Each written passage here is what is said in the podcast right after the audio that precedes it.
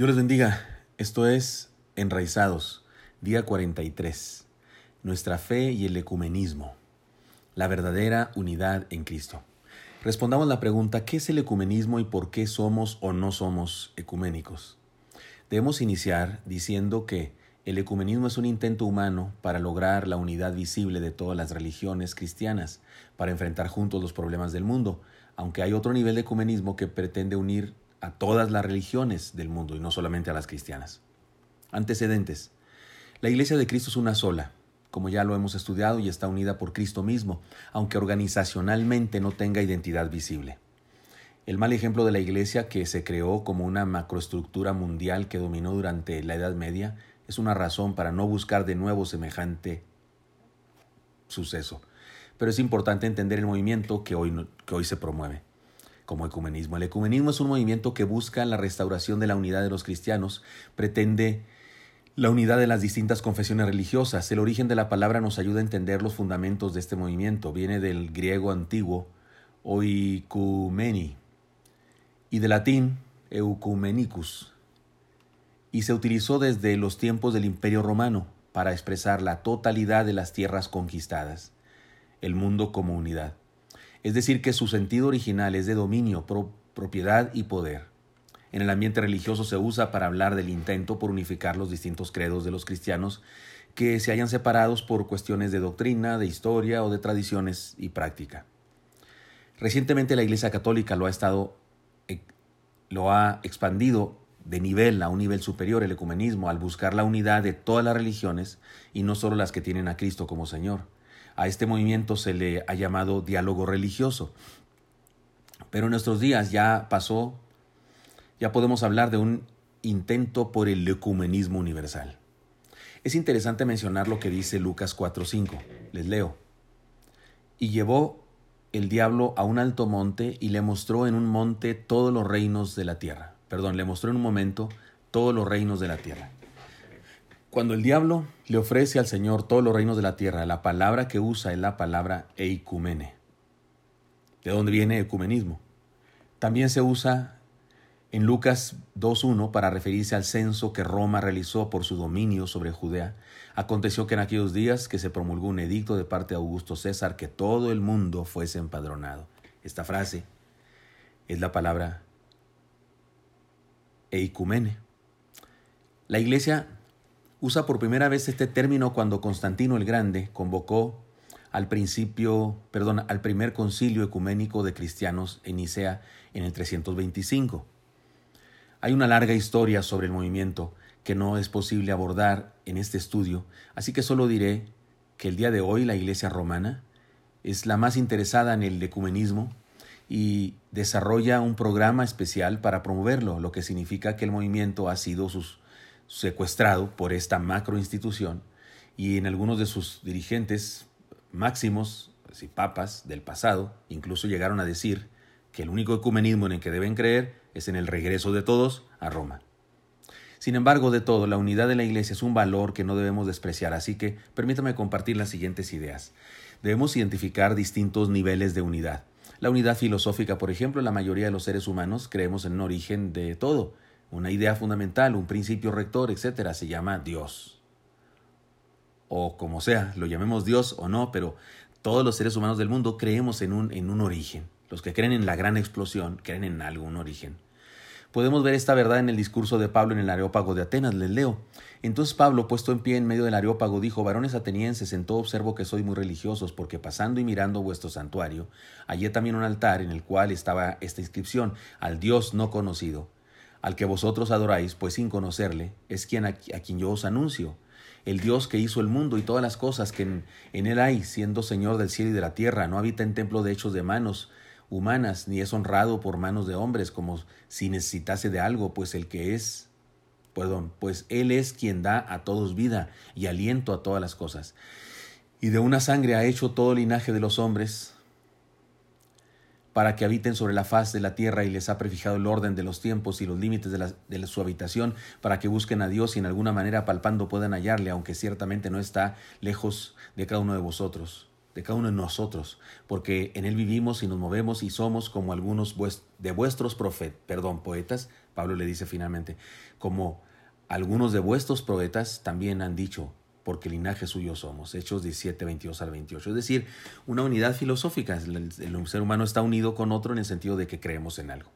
Pero es una unidad, por supuesto, muy, muy, muy basada en algo demasiado intangible y no, no pasa nada. No nos juntamos nunca, aunque estemos unidos en eso, ¿no?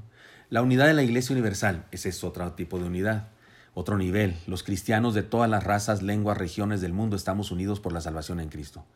Esto, nos, esto no es algo que debamos hacer, ya es un hecho porque en Cristo estamos unidos sin que tengamos que tomar decisión alguna ni realizar estrategias determinadas. Dice la palabra en Apocalipsis 7, 9 al 10. Después de esto miré y vi una gran multitud, la cual nadie podía contar, de todas las naciones, tribus, pueblos y lenguas. Estaban delante del trono y en la presencia del Cordero, vestidos de ropas blancas y con palmas en sus manos, clamaban a gran voz diciendo, la salvación pertenece a nuestro Dios, que está sentado en el trono y, el, y al Cordero. Apocalipsis 7, 9 al 10. Oiga, este es, este es otro nivel de unidad, este, este es el, el nivel de la unidad de la Iglesia Universal. ¿Sabe quiénes son esa gran multitud de todas las razas que está ahí adorando a Dios en el fin de los tiempos? Porque es una visión que eh, Juan tuvo al respecto. ¿Sabe quiénes son? Todos nosotros, usted y yo, todos, y no todos eran bautistas esos que vio Juan. No, no, es, no es un asunto de sectas ni de grupos y solo nosotros somos salvos. No, toda la gran multitud de creyentes de toda la historia somos la Iglesia Universal y estamos unidos en Cristo. Pero también hay otro nivel de unidad, la unidad de la iglesia local. Los cristianos compartimos la unidad organizacional al formar parte de una comunidad local de fe. Esta unidad sí es algo que debemos cuidar y promover. Se trata de la experiencia comunitaria que se manifiesta en la heterogeneidad de seres humanos que forman la iglesia local y se unen aunque sean diferentes. Dice la palabra, vosotros pues sois el cuerpo de Cristo y miembros, cada uno en particular. Eso está en 1 Corintios 12, 27. Pero además, otro nivel, la unidad de la hermandad en Cristo entre discípulos y entre iglesias locales. Los discípulos de Cristo podemos crecer integralmente hasta llegar a un nivel más alto de convivencia y amor. Aún dentro de la misma comunidad de fe se desarrollan vínculos especiales de relaciones de, las, de los cuales surgen experiencias de crecimiento y discipulado que fortalecen el, el cristianismo en lo personal y la iglesia local en conjunto también. Y las iglesias sanas también conviven con otras iglesias hermanas y se coordinan para realizar estrategias de proclamación y obra misionera de gran alcance.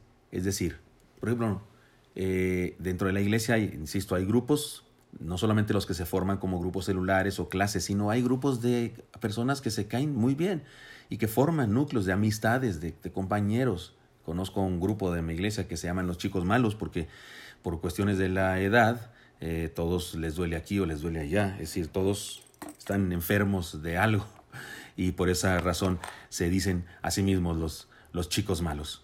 Muy bien, también la iglesia local puede tener convivencia con otra iglesia local. Por eso los bautistas o los metodistas o los presbiterianos formamos convenciones regionales, formamos convenciones nacionales, asociaciones, etcétera, etcétera, y nos unimos. O nos unimos todos los pastores de la ciudad, aunque seamos de diferentes denominaciones. Dice la palabra, vosotros también poniendo toda diligencia, por esto mismo añadida vuestra fe virtud, a la virtud conocimiento, al conocimiento dominio propio, al dominio propio paciencia, a la paciencia piedad, a la piedad afecto fraternal y al afecto fraternal amor. Saludaos los unos a los otros con ósculo santo, os saludan todas las iglesias de Cristo. Esto está en Romanos 16, 16. Las demandas de la unidad. Déjeme hablar ahora de este tema, las demandas de la unidad. La unidad organizacional déjeme pongo el micrófono que se me cayó. La unidad organizacional, la que se da en las iglesias locales y entre iglesias hermanas, requiere de disposición y requiere de perfiles bíblicos que seguir. Es decir, hay condiciones por las que no se puede dar unidad y otras por las que sí se puede dar la unidad. ¿Cuáles son las condiciones o las demandas de la unidad? Número uno, pureza de la fe. Haya también perdón, huye también de las pasiones juveniles y sigue la justicia, la fe, el amor y la paz, con los que de corazón limpio invocan al Señor, pero desecha las cuestiones necias e insensatas, sabiendo que engendran contiendas, porque el siervo del Señor no debe ser contencioso, sino amable para con todos, apto para enseñar, sufrido, que con mansedumbre corrija a los que se oponen, por si quizá Dios le conceda que se arrepientan para conocer la verdad y escapen del lazo del diablo en que están cautivados a voluntad de Él. Esto está en 2 Timoteo 2, 22 al 26. ¿Por qué habla de esto? ¿Por qué es esta exhortación de Pablo? Me parece que es una exhortación a la pureza de la fe. Existen algunos que invocan al Señor con un corazón que no está limpio. Existen controversias en asuntos de fe que vale que no vale la pena abordar ahora, pero que existen. Es bueno buscar la verdad pura y por ello es bueno corregir a los que están en error. Ser radicales y ayudar a otros a encontrar la verdad puede rescatarles del error del enemigo. Así es que sí, sí es importante unirnos en pureza de fe. Pero también otra de las demandas de la unidad, rechazo al mundo. No améis, al, no améis al mundo ni las cosas que están en el mundo. Si alguno ama al mundo, el amor del Padre no está en él, porque todo lo que hay en el mundo, los deseos de la carne, los deseos de los ojos y la vanagloria de la vida, no provienen del Padre, sino del mundo, y el mundo pasa y sus deseos, pero el que hace la voluntad de Dios permanece para siempre. Esto está en Juan, primera de Juan, es la primera, no el Evangelio, sino primera carta, capítulo 2, versículos 15 a 17.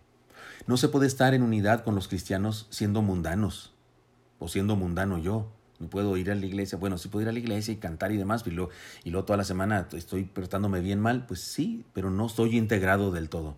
No estoy unido del todo. No se puede estar en unidad con Cristo haciendo componendas con el mundo. No se puede estar en unidad a lo eterno siendo esclavo de lo terreno. No se puede hacer la voluntad del mundo y pertenecer, o perdón, o pretender estar inscrito en el libro de la vida. Así es que cuidado. También la unidad demanda rechazo al mundo. estamos unidos los que rechazamos al mundo. También están unidos los que están en el mundo, también están unidos los mundanos. Pero no puede alguien estar unido al cuerpo de Cristo en, en unidad, en hermandad con otros, estando unido al mundo. También se requiere o se demanda absoluto amor por Cristo. Mire cómo dice 1 Corintios 16, 22, un pasaje que me da mucha risa, a mí me parece muy hermoso, pero dice, el que no ame al Señor Jesucristo sea anatema, el Señor viene. ¿Por qué me gusta? Porque parece una frase como esa que dicen los niños cuando salen corriendo y van a llegar a algún lugar y dicen, no, el último en llegar es un huevo podrido o algo así, ¿no? O el último en llegar es, es un cobarde, lo que sea. Así dice Pablo, el que no ame al Señor Jesucristo sea anatema. Aunque claro, lo dijo muy serio porque la palabra anatema es muy fuerte. Nos une el amor que se expresa en obediencia a Cristo. Y también otra demanda de la unidad es la exclusividad de la fe. Jesús le dijo, yo soy el camino, la verdad y la vida. Nadie viene al Padre si no es por mí. Y en ningún otro hay salvación, porque no hay otro nombre bajo el cielo dado a los hombres en quien podamos ser salvos. El amor y la obediencia a otra cosa, santo, profeta, idea, credo, logia, o como lo llamemos, que no sea Cristo, definitivamente nos impide la unidad. La unidad cristiana exige exclusividad de fe en Cristo. Por eso le digo yo a los, a los muchachos cuando se van a casar en relaciones mixtas, porque hay quienes se van a casar, uno de los dos es evangélico, el otro es católico, o tal vez es ateo, o tal vez es adorador de la Santa Muerte, o tal vez es de una familia que son santeros. ¿Cómo le van a hacer cuando, cuando tengan problemas, cuando nazca un niño? ¿Qué van a hacer con él? ¿Lo van a bautizar de pequeñito o van a presentarlo en el templo, como dice la Biblia, en el templo evangélico? Y cuando, y cuando quieran invocar a un, milagro. ¿A quién le van a orar? Uno, uno de los dos a la Santa Muerte y el otro a Cristo, uno de los dos a Santa Teresa de la Covadonga, o te estoy inventando, ¿no? O a San Gilberto Virgen y Mártir, y, el otro o la otra le va a orar al Señor. ¿Cómo va a ser eso? Eso se dificulta la unidad cuando no se tiene una, una, una lealtad exclusiva a Jesús. Y en ninguna otra hay salvación, dijo el Señor. El amor y la obediencia a otra cosa, santo, profeta, idea, credo, logia o como lo llamemos, que no sea Cristo, definitivamente nos impide la unidad. La unidad cristiana exige exclusividad de fe en Cristo. Ahora pensemos en otra idea, la razón de la unidad. ¿Pero por qué? ¿Por qué hay que unirnos? Pero yo cuando sea levantado de la tierra traeré a todos a mí mismo, dice Juan 12:32. Son palabras de Jesús. Cuando yo sea levantado atraeré a todos. El precio de la unidad es la persona de Cristo. Ahora todo ser, perdón, dice Juan 12, 27. Ahora todo mi ser está angustiado. ¿Y acaso voy a decir, Padre, sálvame de esta hora difícil? Si precisamente para afrontarla he venido, son palabras de Jesús. Es decir, la unidad tiene un costo altísimo, la muerte de Jesús. Si yo fuera levantado, dijo él, levantado en la cruz, y aquí está orando al Padre, si fue levantado, si es que la unidad tiene una razón, porque Cristo nos une, pero tiene un alto costo. La fuerza de la unidad es la atracción de Cristo. Atraeré a todos a mí mismo, dijo. La realidad de la unidad es nuestra pertenencia a Cristo. Yo soy la vid, vosotros los pámpanos, el que permanece en mí, y yo en él este lleva mucho fruto, porque separados de mí nada podéis hacer. Eso está en Juan 15, 5.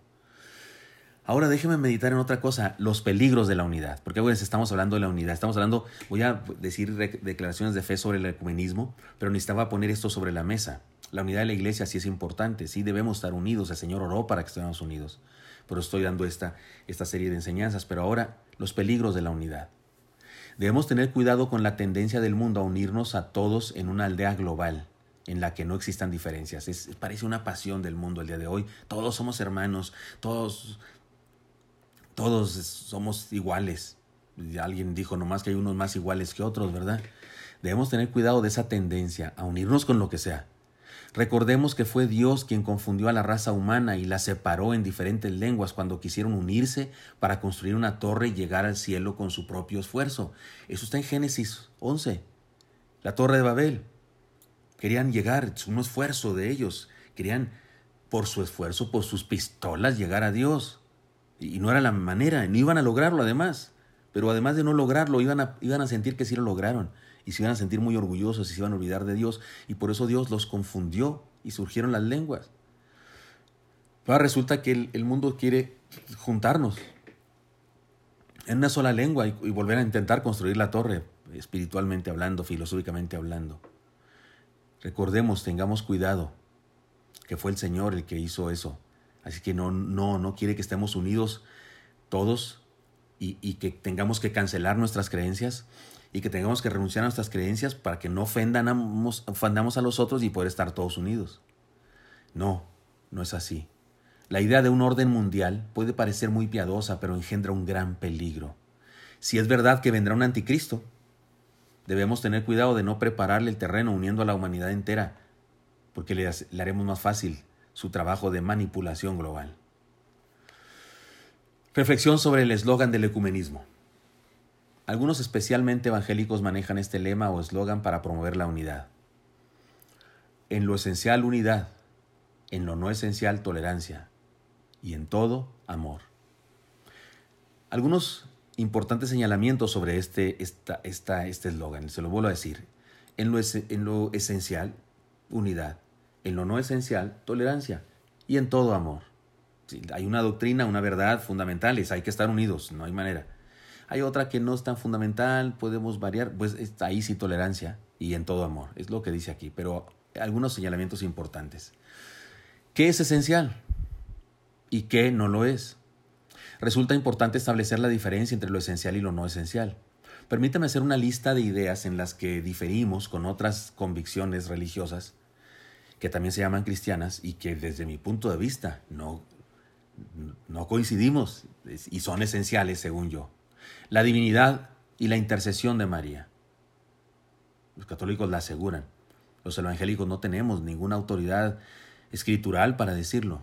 No vemos en la Biblia que se enseñe eso, por lo tanto no creemos. ¿Es esencial o no es esencial? Intercesión de los santos. La misma cosa. Existencia de un sumo pontífice además de Cristo o su representante. La salvación por obras o sacramentos. La autoridad de la tradición o declaraciones papales en asuntos de fe la validez de los signos visibles, la existencia del purgatorio, indulgencias, sacramentos, etc. La validez y o el poder de las declaraciones, la existencia de la autoridad apostólica y o profética el día de hoy, la interpretación privada de la profecía bíblica, las capacidades humanas para modificar la voluntad de Dios por medio de declaraciones, por ejemplo, declaro esto, declaro lo otro, las caídas al suelo de personas, la caída de la gracia, o sea, dejar de ser salvo. La doble predestinación, escogió a unos para salvación y escogió a otros para perdición. La unión como fenómeno espiritual de éxtasis, perdón. Sí, la unción, la unción que se habla en los evangélicos neocarismáticos. Lenguas, borrachera espiritual, unción del oro, los diamantes, todo eso. ¿Es esencial o no es? Es importante definir si esto es esencial o no. A mí me parece que sí lo es, sí es esencial. Y si lo es, ¿qué hacemos con la unidad cuando un grupo que practica cosas que otro grupo cree que son incorrectas, ¿cómo que hacen juntos? Tolerancia significa soportar algo que está mal. Es bíblico que soportemos lo que está mal. La tolerancia es una buena palabra. Pero hay ocasiones en las que sí toleramos y respetamos, pero podemos unirnos, podemos trabajar juntos. ¿Hacia dónde? ¿Hacia conseguir qué? Según tú quieres conseguir una cosa, según yo otra. Por eso, insisto, debemos respetar a los que piensan diferente, incluso a los que actúan diferente, pero la Biblia nos demanda ser intolerantes con el pecado y con el error. Les leo 1 Corintios 5, 9 al 13. Os escribo por carta que no os juntéis con los fornicarios, no absolutamente con los fornicarios de este mundo, con los avaros o con los ladrones o con los idólatras, pues en tal caso os sería necesario salir del mundo. Más bien os escribí que no os juntéis con ninguno que llamándose hermano y fuere fornicario, avaro, idólatra, maldiciente, borracho, ladrón, con el tal ni aun comáis. Porque ¿qué razón tendrá, tendría yo para juzgar a los que están fuera? No juzgáis vosotros a los que están dentro porque a los que están fuera Dios los juzgará. Quitad pues a ese perverso de entre vosotros. ¿Qué puedo decir de este pasaje? La unidad no es razón para sacrificar la verdad. Sí debemos unirnos, pero no a costa de la verdad. Señalar el pecado es una búsqueda de la unidad sana. La unidad requiere de la disciplina para ser auténticos o para ser auténtica la unidad misma. Por todo ello, podemos hacer las siguientes declaraciones de fe. Bueno, todo eso es como una introducción, disculpen ustedes. esta semana, quiero decirles a todos los que están oyéndome ahora que esta semana va a estar un poco más pesada que las otras semanas. Abordaremos temas difíciles, no precisamente eh, desde, no, se inician con la Biblia, no son temas de la Biblia porque no aparecen en la Biblia, pero abordaré, por ejemplo, ahora el ecumenismo, abordaré eh, la, nuestra fe y la, la ideología de género, nuestra fe y el feminismo, nuestra fe y el aborto, nuestra fe y el neocarismatismo.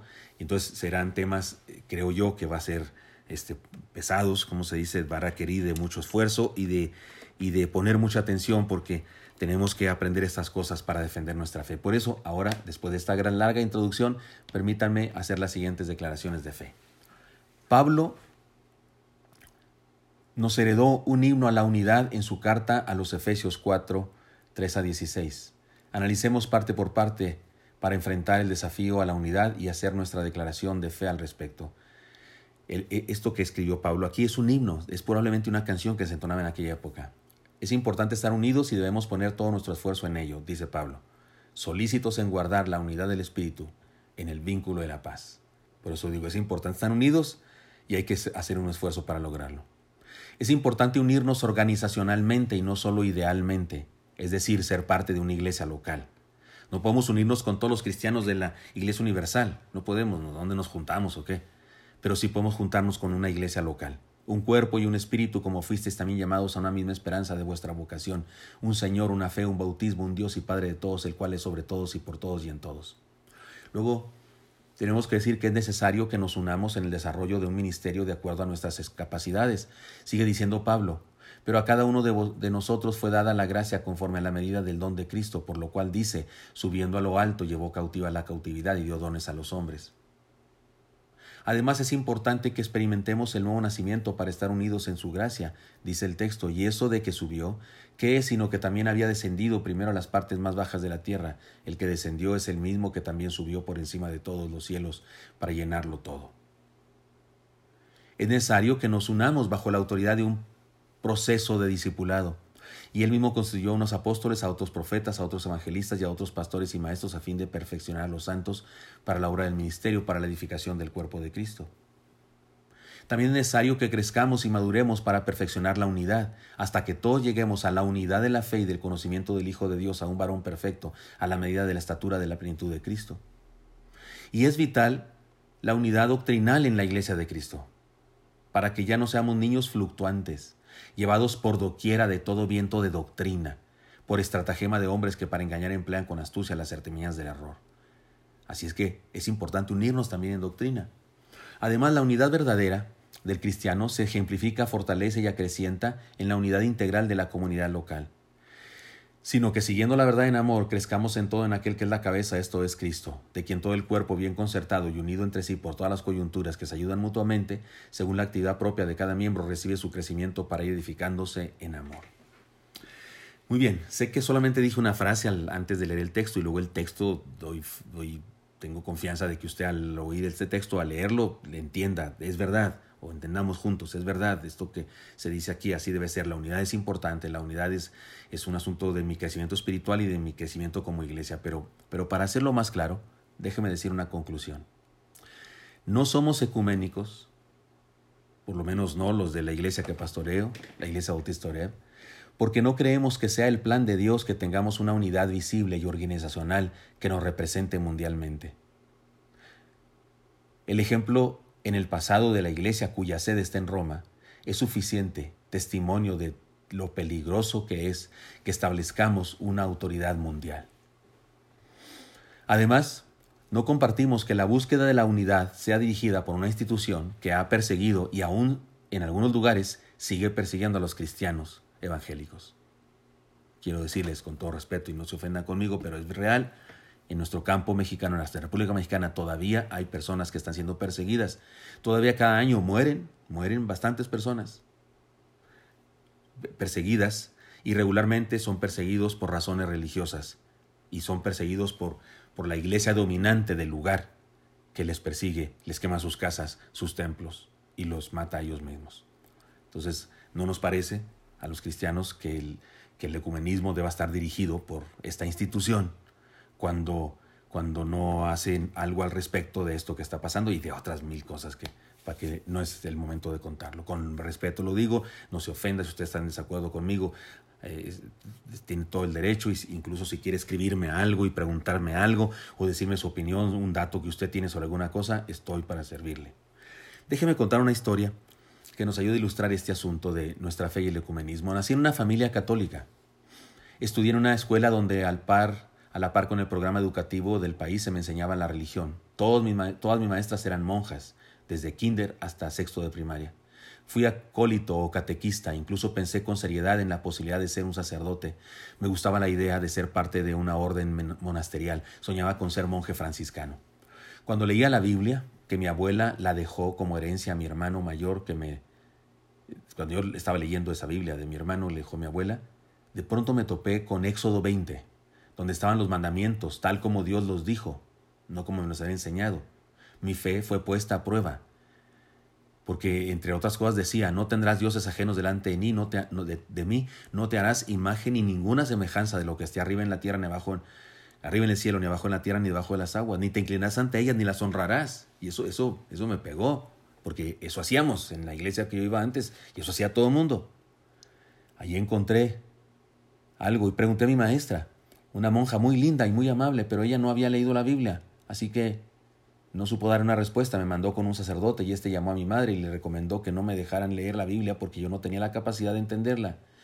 Mi desilusión me hizo abandonar la fe y ya en la secundaria, con las teorías que ahí me enseñaron, decidí ser ateo. Muy pronto en la preparatoria fui invitado a una reunión de jóvenes cristianos. El mensaje del pastor fue muy claro y de nueva cuenta mi fe, ahora atea, fue confrontada. Y bueno, entregué mi vida a Cristo ese día. Y comencé una nueva vida, una nueva existencia. Mi padre se molestó muchísimo cuando supo que me bauticé. Cristiano. Ante la violencia que se generó en aquella controversia y no teniendo a dónde ir, decidí que podía seguir siendo cristiano y asistir obligado por mi padre a la misa de cada domingo. Sin embargo, realmente no fue posible. Sí fui, una vez o dos o tres, aguantándome para no tener problemas, pero no, después de un tiempo me di cuenta que no, realmente no se puede. No tenía una gran educación evangélica, no sabía mucho de la Biblia, pero me resultaba claro entender que aquella viejecita que traía veladoras a una estatua y le besaba los pies y el mantel del altar, me quedó claro que no estaba haciendo lo correcto, que eso no era Dios. Oír el mensaje al que nadie ponía atención, pero decía que para salvarnos había que ser buenos, me resultó imposible de soportar porque en la Biblia me pareció muy claro desde un principio que me convertí que la salvación no era por obra, sino por gracia. Y yo me preguntaba, ¿por qué no se dice eso aquí? Ahora que estudio y predico el mensaje de la Biblia y que conozco las enseñanzas exclusivas y excluyentes de Jesús, me doy cuenta que debo, respetar a todo ser humano, sin importar su creencia, y debo reconocer el derecho de todo ser humano de practicar el culto que desee. Sin embargo, no puedo, por más que lo intente, unirme con alguno a adorar a Dios, porque evidentemente no adora algunos al mismo Dios. Ni puedo unirme a proyectos de apoyo a las necesidades y, y en pláticas sobre la búsqueda de la paz y la justicia. Puedo hacer eso, perdón. Puedo unirme con otros para ayudar a los pobres, para ayudar a los necesitados y puedo unirme en pláticas y en oraciones en busca de la paz y la justicia. Pero una unidad visible, organizacional, no creo que sea posible jamás en nuestra tierra. Y si lo lográramos, habría un gravísimo peligro de que esos líderes que nombrásemos cayeran en, en el lazo como a través de la historia ha sucedido con todos los que han sido puestos en un liderazgo muy grande. Por eso creo que Dios no planeó eso para nosotros. No es el plan de Dios que nos unamos en una macroestructura mundial. Y por eso no creo que debamos ser ecuménicos. La unidad de la Iglesia Universal la hace el mismo Señor. Y yo, si fuere levantado de la tierra, todos atraeré a mí mismo. Juan 12:32. La unidad de la iglesia local la procuramos nosotros con la ayuda del Espíritu Santo, solícitos en guardar la unidad del Espíritu en el vínculo de la paz. Efesios 4:3. Tenemos líder. Es el único y verdadero sumo pontífice, nuestro Señor. Tenemos su palabra escrita en la cual, a la cual obedecer. No hace falta una jerarquía mundial. Ya tenemos todo para estar unidos, como Él quiere que nos unamos. Espero que esto sea útil para usted. Ah, aquí no va esta frase, perdón. Espero que usted me acompañe mañana. Recuerde, serán unos estudios diferentes.